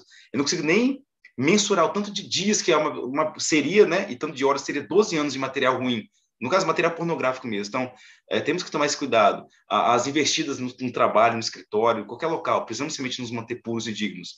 Certa vez na faculdade foi citada essa questão da castidade, que vira e mexe, tem, essa, tem essas falas, né? E quando eu falei para as meninas que estavam citando essa questão, não, Se eu pudesse, eu tinha namorado muitos homens na minha época, né? Quebrado a delicadeza com muitos homens na minha época. Me guardei tanto para meu marido, e meu marido ficou com várias mulheres. E eu falei assim: olha, a, a, primeira moça que eu namorei e casei foi minha esposa. Não estou falando que você vai namorar com uma só também. A igreja está ensina, né? Sai em grupos, namorem muitas é, outras pessoas é que têm a mesma fé, o mesmo sentimento que você. Porque aí vai ajudar você a ter um leque maior de oportunidades. Mas o namoro da igreja não é igual ao namoro do mundo, que tem que dar aqueles amar, que tem que ter, sempre ter beijo e amassar. Não é isso. Nem é o padrão do Senhor, na verdade. Na verdade, esses beijos e amassar só vai levar a gente à tentação. Então, assim, temos que realmente tomar cuidado com isso. Então, quando eu disse, olha, o primeiro beijo que eu dei em uma mulher foi aos 24 anos de idade, 25, eu chegando no 25, foi com 25 anos de idade, e foi no que é hoje a minha esposa. E as caras assim, não é possível, você está mentindo aí, não. Então, assim, eu sei que o mundo ele, ele é, destrói essa regra tão sagrada e especial, mas eu ali, naquele momento, numa sala de faculdade, com pessoas maiores de idade, pude falar: olha, o senhor ele pediu para que a gente guarde a lei da castidade. E ele não, ele não vai negociar, não. Você, menina, você, mulher, precisa ser pura para o seu futuro marido. Você, rapaz, você, menino, precisa ser puro para sua futura esposa. E não tem, não tem, o senhor não faz negociação. É, ah, Adriano, mas então eu já quebrei esse mandamento muitas vezes, ou ainda quebra e acabou. Então, para mim, não, lógico que não. É por isso que existe o arrependimento. Mas nós, mas que temos esse cuidado. Porque eu, eu entendo assim que o senhor diz que é o segundo maior pecado que a lei da cidade. Porque o assassinato tira a vida de alguém. Só precisa de uma pessoa para cometer assassinato. Mas a castidade precisa de duas pessoas para trazer um ser espiritual para a terra. É um homem e uma mulher, não tem como trazer de outra forma. Um homem e uma mulher. Então, por isso que é tão sagrado o convênio da castidade. É, José sabia disso muito bem. José sabia disso, não só ele sabia que ah, na minha época tem pena de morte sobre isso. Na época de José já existia pena de morte sobre esse assunto. Mas eu duvido que foi a pena de morte que fez José ficar com medo disso. Ele mesmo cita o Senhor. Ele, olha, eu vou desagradar Potifar, meu Senhor aqui, nessa, aqui e meu Deus no céu. Então, assim, ele tinha isso em mente, eu não vou desagradar o Senhor. É, então, vencemos a, a, esses males com um antídoto, né, que é a expiação do Salvador Jesus Cristo. E também nossa auto, nosso autocontrole. Aí cai a ficha porque o Senhor instituiu jejum. Aí cai a ficha porque o Senhor pediu assim, olha, cuidado com os programas que você assiste, eu deixei esse cuidado, né, com que você deixa entrar dentro de casa. Uh, talvez se tivesse um leão lá fora, você não deixaria ele entrar, né? Uma onça lá fora, você não deixaria entrar, que é um bicho perigoso. Se entrar na sua casa não é domado, vai machucar vocês. Uma cobra, mata ela, tira daqui. Mas e o nosso computador, nossa telinha aqui, nosso celular, aqui, ó, né? Nosso celular, nossa telinha, nosso computador, uh, nossas mídias sociais. São, temos que tomar cuidado, que às vezes não entra de um jeito que você acha que é o perigoso, mas entra de um jeito muito sucinto. É, Satanás ele não faz alarde, não. Ele entra também de forma sucinta também. É, às vezes ele faz gritaria, lógico, mas ele entra de forma sucinta. Tem que ter mais cuidado. Tá? É, um, é um mandamento que está em vigor, lógico, sempre está em vigor, e é um mandamento de pureza e que traz paz para nós. Nós estamos vendo quantas almas e quantas famílias são destruídas por esse mandamento ser quebrado, e quantos bebês hoje são extirpados da mãe, são tirados de dentro das mamães, que e, e, ao invés de trazê-los aqui para a terra de forma digna e honrada, é, matam aquele neném no ventre, né? até na, é, infelizmente eu acho, para mim, isso é opinião pessoal, mas na Colômbia, né, o neném agora com seis, sema, seis semanas, é isso? Seis meses pode ser tirado do, do ventre da mãe assim, é um pecado, assim, minha opinião, terrível. A igreja tem sua opinião sobre o aborto dessas formas, mas ela entende, né? Quando há risco para a mãe, quando é caso de incesto ou estupro, e ainda assim tem que pensar muito entre família ali, consulta o bispo, consulta o Senhor, espírito de oração e jejum, para saber qual é a melhor decisão. Porque qualquer decisão que vai ser tomada vai ficar marcas para a vida. Então, assim, precisamos guardar esse mandamento para ontem, não é, não, e não é negociável, o Senhor não negocia, não. Tem que guardar e, e vamos nos esforçar. Tem dificuldade? Procura o seu bispo, procura o Senhor, procura o jejum e oração e vai conseguir se livrar disso sim. Mas temos que tomar cuidado. Como José fez e pagou um preço alto também por isso, tá? Mas valeu a pena. Irmã Poliana? Bom, eu assino embaixo aí do que o irmão Adriano falou, e então vou acrescentar uma outra, uma outra situação. É, nós precisamos estar decididos antes que as coisas aconteçam, não prever o futuro e correr o risco da ansiedade, não é nesse caso não, mas estarmos decididos a escolher o certo, ainda que a situação me force ou me constranja a fazer diferente. Por quê? José já estava decidido que não pecaria contra Deus, que não trairia o seu patrão, a pessoa que confiava nele, então, ele fugiu muitas vezes dessa situação, até o momento que ficou é, é, impossível não estar nas garras né, né, dessa pessoa, e ele ainda assim fugiu, né? fugiu e passou por tudo que ele passou. Então, a primeira coisa que eu gostaria de acrescentar, precisamos estar decididos.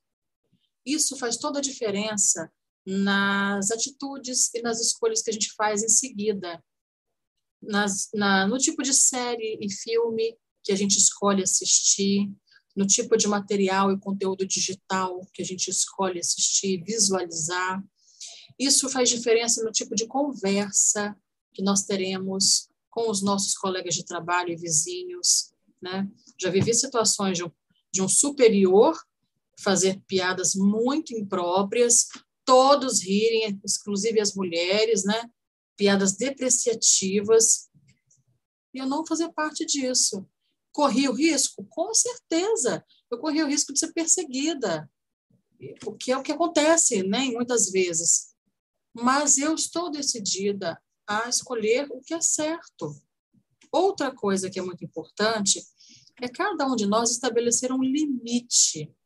Falando especificamente da lei da castidade, nós precisamos estabelecer um limite com relação a relacionamento e tratamento com os demais com os colegas de trabalho, com os familiares, com os vizinhos, colegas da faculdade. Por que, que eu falo isso?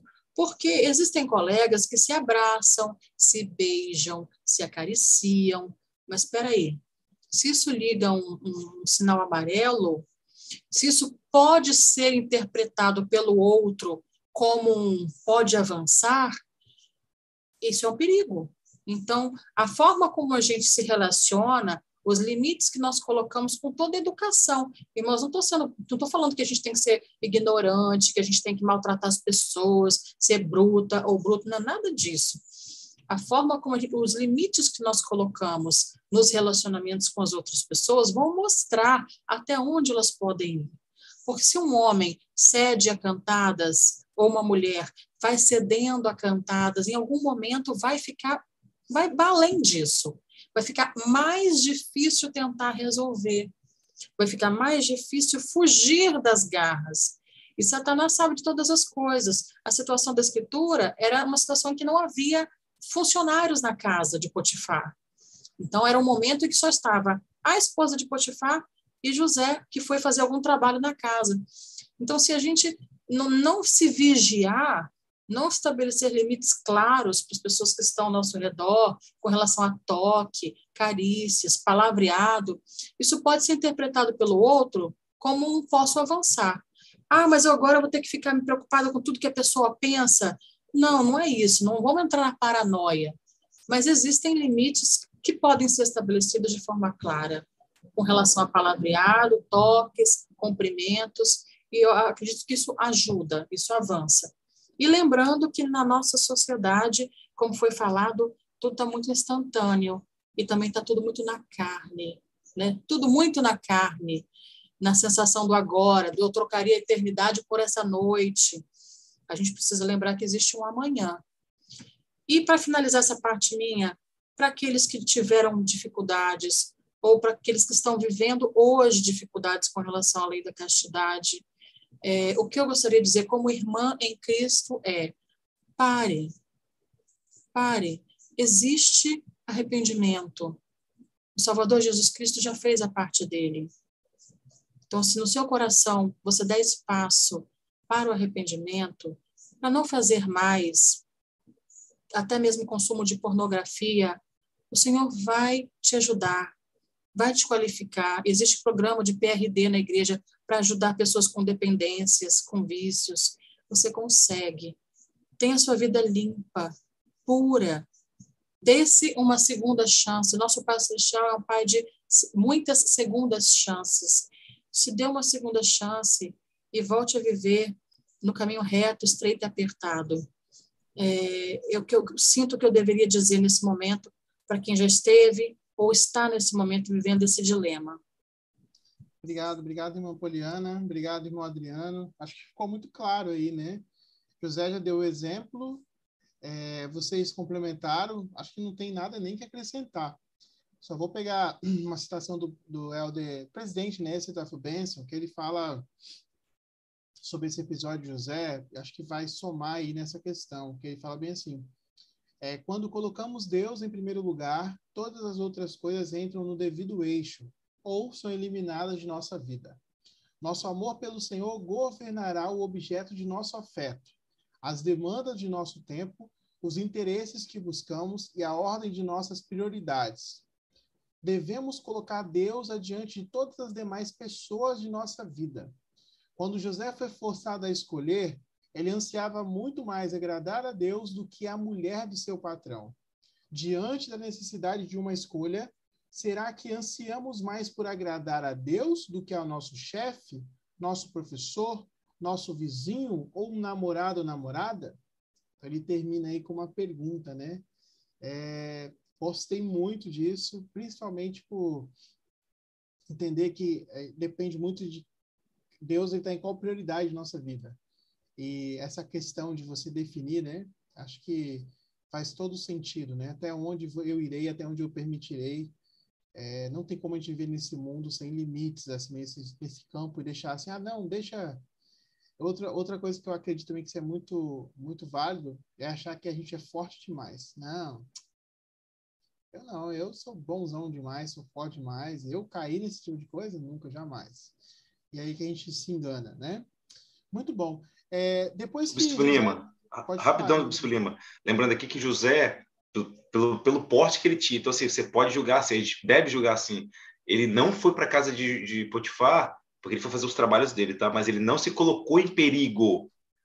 É, ele não foi lá assim em situação de, olha, tá sozinha lá, eu vou agora. Não foi isso que ele fez. Ele imaginava que até tinha gente na casa, mas a escritura diz que não tinha. Mas não é erro dele sim. Imagina o tamanho daquela casa, né? O tamanho da minha, nem um quarto, é gigantesco. Então, assim, ele imaginava que teria lucros lá ali, teriam né, serventes ali e tudo mais. E não tinha, infelizmente. Talvez estava fazendo serviço. Então, assim, às vezes também é esse risco da gente. Aprendamos que é, o presidente Joseph F. Smith, não, George F. Smith diz que existe uma linha, né, que marca de forma é, é uma linha imaginária, lógico, mas é uma linha que marca o território de Deus e de, de inimigo. Você pisar um milímetro que seja por lá de lá, está sob jurisdição dele, do inimigo. Então, se permaneça na linha do Senhor, permaneça nos convênios e abraçar o que tem que fazer certo. É, e nunca se coloque no perigo. Ah, vai estar sozinho, vou lá. Aí sozinho eu posso conversar alguma coisa, né? Mas não, não façam isso, né? A, a irmã Porina falou muito bem. É, não dê essa brecha, não ser também, né? A gente vai ser chato nem nada, mas precisamos somente colocar, dizer o que a gente veio aqui para fazer é, mas nunca se colocar em perigo. Ah, vou lá porque tá sozinho, vou lá porque ela tá sozinha, então a gente vai poder comentar uma coisa assim, até que ninguém tá vendo mesmo. Esse é o perigo, não faça isso não. Tá? Então, é só uma dica que eu dou também, já que você tinha perguntado antes, Pispolino, nunca se coloque no perigo ali, é, porque é perigoso. Se você colocou na linha do perigo, está ultrapassando essa linha, ou seja, de ficar sozinho, principalmente com o sexo oposto, ou até o mesmo sexo, para quem tem dificuldades com isso também.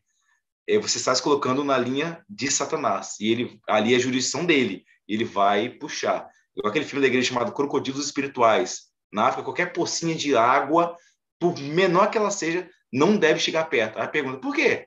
Pode conter um grande crocodilo ali dentro. E uma vez que você é pego por eles, é muito difícil escapar. A gente sabe que ele gira, né? ele torce, ele não, sabe, ele não consegue mastigar. Ele torce, ele gira. É muito difícil escapar de um crocodilo.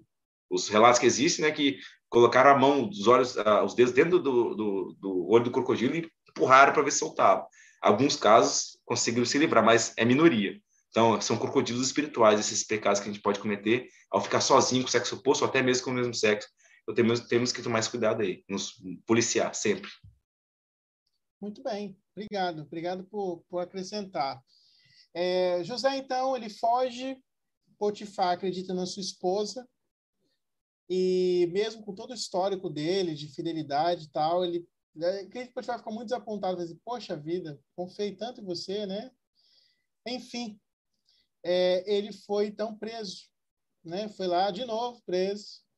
E a escritura relata que não sei quanto tempo depois, mas ele encontrou graça, né, aos olhos da pessoa que coordenava a prisão, e ele foi colocado numa posição ali de liderança. Em um determinado dia, ele se encontra com duas pessoas tristes, pensando na vida ali, triste. Eram servos do rei, mordomo Mor, compeiro Mor, cada um deles nas suas designações, estavam aflitos devido a um sonho que eles tiveram. Então José teve uma oportunidade de usar um dom de Deus que ele tinha. E o dom que ele tinha é o dom de interpretar sonhos. Então aqueles dois servos contaram, seu, um primeiro, né, o mais animado ali, contou seu sonho para ele. Ele deu uma interpretação muito boa. Falou: oh, em três dias você vai ser restituída, da, vai sair aqui da prisão e você vai receber seu cargo de volta. O outro falou assim: opa, se essa, se essa, se foi bom esse aí, então fala do meu aqui. E a resposta foi diferente, né? Falou que, ó, em três dias vai sair daqui, mas o rei vai, ó, te matar. E ele foi morto. E aí ele falou, José falou assim, ó, lembra de mim, lembra de mim quando você estiver lá. Passou-se dois anos. O cara só foi lembrar dele porque o rei teve um sonho, o rei, o faraó teve um sonho lá, ninguém descobria. Ele falou assim, ah, ó, tem um, um cara lá na prisão que teve todo meu sonho, olha só. Mas vamos pular, vamos, vamos focar nesse assunto, vamos focar um pouquinho sobre essa comunicação. Tem muita gente que tem dificuldades, até mesmo assim, como que, o, como que o Senhor nos revela? Hoje em dia, querendo ou não, nas diversas religiões que professam o cristianismo, existem muitas pessoas que prometem algum tipo de revelação, né? Profecia, ah, eu vou saber sobre sua vida, o que você tem que fazer. E na igreja Jesus Cristo ensina que ele não manda recado. Se ele quer te ensinar, ele vai falar com você. Aí a grande questão é como que eu posso fazer para não ser enganado por mim mesmo? Às vezes a minha mente quer que eu entenda uma coisa, ou eu quero tanto uma coisa que aquilo eu acabo sonhando, né? Eu quero tanto, tanto, tanto conseguir uma coisa que eu acabo sonhando com aquilo. Então, tá, irmão Adriano, vou chamar você para o debate. Até que ponto assim que a gente pode distinguir que é Deus e até que ponto que é coisa da minha mente, que eu quero aquilo e aquilo faz tanto, tanto falando de sonhos quanto de outras impressões também é, a gente aprendeu que todo ser aqui nessa terra possui a luz de Cristo. É por meio dessa luz que nossa inteligência é manifestada. O Espírito vai se comunicar por meio da luz de Cristo que nós temos. Então, qualquer princípio de inteligência, de crescimento, de retidão, isso é de Deus, isso é nítido de Deus. Tudo que for virtuoso, louvável, estiver em nossa mente, nosso coração, isso é de Deus. É, só que o Senhor ele tem algumas coisas para nos contar, para nos dizer, desde que nós também sejamos preparados para ouvir. Então, ele vai fazer por meio da luz de Cristo com que o seu Espírito, o Espírito Santo, converse e manifeste coisas que nós não, nunca conseguiríamos saber de outras formas. Então, o Espírito Santo vai se manifestar pela luz de Cristo, por meio de inteligência pura. Diz o presidente Bodpacker, numa frase de, do presidente Joseph Smith, que quando a inteligência pura flui para você, você, ou seja, você vai reconhecer naquela hora, tá? Quando a inteligência pura flui para você, de modo que você não teria de nenhuma outra forma aquele conhecimento, ah, eu nunca vi em lugar nenhum isso aqui. Isso é realmente é parte, em parte, isso é o Espírito Santo de Deus falando com você. Ele falando dessa história, quando ele disse que tinha um ateu num avião falando sobre que não existia Deus. Ele disse que nada do que ele disse sobre oração, bode peca, né? Bode peca falou sobre testemunho oração, ora, é, é, jejum, nada daquilo parecia surtir efeito. Então, quando ele disse o seguinte, qual é o sabor do sal? Aquele cara não conseguiu explicar. Então, ele disse, para mim, naquele dia, o Espírito Santo se manifestou assim. Pergunta para ele qual é o sabor do sal. Coisa tão corriqueira tão simples. Ou seja, muitas coisas corriqueiras que parecem ser corriqueiras e simples, o Espírito Santo também vai nos ajudar a compreender de algumas formas dessas, dessas formas aí, para poder ensinar os nossos, filhos, a nós mesmos, a um amigo às vezes que pediu um conselho importante, é, importante e o Senhor vai colocar você ali para ajudar de alguma forma essas pessoas, seus familiares principalmente. Por meio da luz de Cristo, essas inteligências essas ideias e, e influência pura vai fluir para nós. E você vai perceber, porque você vai falar assim, em alguns momentos, eu não teria capacidade de falar o que eu falei aqui agora. E eu acredito que, se não todos, muitos que estão aqui já reconheceram. Ao ensinar alguém, ao falar do evangelho para alguém, viu que, e até ter próprias ideias, disse, poxa, essa ideia realmente não é minha. Eu nunca pensaria desse jeito. E aquela ideia deu certo e você foi abençoado naquele dia. Eu falo dar, dar certo, não que teve um final feliz, assim, ah, flores e tudo mais, mas o que você falou realmente era para ter sido feito. É isso que eu estou dizendo. Ou seja, realmente o Espírito inspirou você para falar aquele dia, você falou por meio do Espírito Santo de Deus e, e, fez, e o fez muito bem. Às vezes não vai nem lembrar do que você falou, tá? Às vezes não vai nem lembrar do que você falou, mas naquele dia talvez alguém lembre por você. Poxa, aquele dia que você disse tais palavras me ajudou muito. Inspiração para poder ajudar. Isso, ele, o Senhor faz isso também muitas vezes. Então é isso que eu poderia falar em parte da, da questão da revelação pessoal. Só tomar cuidado para não cairmos em espírito de apostasia. E um dos pontos que o presidente Brigham disse, quando você começa a criticar seus líderes, você ainda pode ter o espírito de revelação, tá? Mas já não é o espírito de revelação de Deus. Já vem é outro tipo de revelação aí, porque o inimigo também faz isso. Então tem que tomar cuidado com o espírito de apostasia, porque você pode ainda profetizar e ter revelações, mas não vem do canal correto, e vem do canal errado, no caso. Então tem que tomar esse cuidado aí. Muito bem, vamos adiantando aqui, irmã Poliana. É, brevemente, diz para a gente se você já teve oportunidade, talvez com seus filhos, ou com outras pessoas, de ensinar a pessoa a reconhecer esse sussurro do Espírito. Você já teve alguma experiência assim, que você fala assim, poxa, eu, é, eu tive situação que eu pude ajudar alguém a reconhecer que aquilo era o Espírito, que às vezes a pessoa nem percebe que é Deus falando com ela. Você tem algo que você pode compartilhar conosco? Já tive comigo e já tive com alunos do seminário. É, eles ainda estão na fase de aprendizado, né, de reconhecimento, até porque estão na, saindo de infância, adolescência, né, amadurecendo para a fase adulta. Então, durante um estudo, um aluno, uma aluna traz para mim, trouxe para mim, né, é, um sentimento, um pensamento, e aí eu pude ajudá-la a identificar, olha, isso que você sentiu, ou isso que você pensou, é o Espírito Santo falando com você. Né? O que, que você sentiu além disso? Aí vem a questão da paz no, na mente, na paz no coração. Então, é bem bacana. Até na primária mesmo já tive a oportunidade de ajudar uma criança a identificar que aquilo que ela sentiu era o Espírito Santo. Uma, algo, algo ali para ela, né? Foi, foi bem legal. Excelente. Ó, nós não conseguimos abordar todos os assuntos, mas foi muito proveitoso. Estamos chegando aí ao final. É, agradecer a participação de todos. É, muito obrigado. Nós temos aí, então, a semana continua, né? Que a gente pode aprofundar mais o nosso conhecimento e ensinamento. Queria gostaria que o irmão Adriano pudesse despedir, irmã Poliana também, falando aí a parte que mais tocou, que mais chamou a atenção de vocês, né? Que está chamando nesse estudo da semana, por gentileza. Ah, então, só para resumir, diz aqui, é, chegou no fim de São José mesmo, né? Que vai ser o ápice fantástico, lindo, eu acho muito bonito São José. É o perdão mesmo ali. Foi vendido por 20 moedas de prata, igual Salvador foi, mas Salvador foi vendido por 30. É, foi vendido como escravo, né? O preço de 20 moedas de prata era o preço de um escravo, né? Foi vendido para os egípcios como escravo. Nosso Salvador e Messi, o Redentor da humanidade, também foi vendido por 30 moedas de prata, ou seja, a inflação estava um pouquinho mais alta naquela época de Cristo, alguns milzinhos anos depois, alguns milhares de anos depois, é, mas assim, muita alusão faz, né, à história de Cristo. E diz ali que tudo que José fazia prosperava. Então a ideia é essa, né? Tudo que nós, é, homens e mulheres, fizermos, e jovens também, por que não? Fizermos, que o Senhor também faça prosperar. É, onde quer que você se encontre, as pessoas falem, falem, né? Isso não é para jactância própria, mas é, que bom que você está aqui, que falta você fez. Tem que ser assim, mas nessa, de novo eu digo, né? A questão da, da, do homem reconhecendo o homem ali, ou a mulher reconhecendo a mulher, fala, poxa, que, que qualquer coisa é você ali naquele momento. Não é. Você é um servo do Senhor, você tem o Espírito do Senhor consigo. É por isso que ela gostou de você estar ali. De, é gostoso falar com você, conversar com você. É isso que tem que ficar. Como é que José era fantástico, excelente. Até na cadeia, o, o prisioneiro, né, o chefe, chefe botou o cara para cuidar dos presos ali, que sabia que José não ia fazer rebelião no mutim. Tudo que o cara fazia prosperava. Então, que nós peguemos um pouquinho dessa, dessa e já, já fazemos isso, na verdade. Eu, eu tenho certeza que muitos de nós já fazemos isso, se não todos é, eu estou julgando aqui agora, tá? Eu creio que todos nós já fazemos essas questões, essas coisas. É, o seu, tudo que você colocar a mão, como a irmã Poliana falou muito bem, o Midas, né? Tudo que tocava virava ouro. Até foi ruim para a vida dele depois, mas uhum. é, né, teve que fazer outra reviravolta. Mas que tudo que a gente encostar ou chegar próximo, o ambiente que nós encostarmos, seja aquele tenha até aquele gostinho de, poxa, eu quero você de volta aqui. Como foi bom a sua presença, a sua conversa, a sua forma de falar, né? É, que seja assim, tudo que fazia, o Senhor fazia prosperar que sejamos esse exemplo aí que, é, que, que José fazia. É, se prospera, filho, é de Deus e vai ser grandioso para o seu reino aqui na terra crescer. Boa noite, irmãos e irmãs.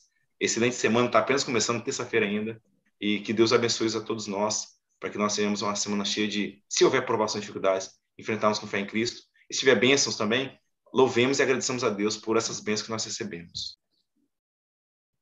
Tá bom. Vou me despedir de vocês, então é, enfatizando novamente, novamente Provérbios 3, 5, 6, para que possamos desenvolver cada vez mais isso em nosso coração, em nossa mente e em nossas ações.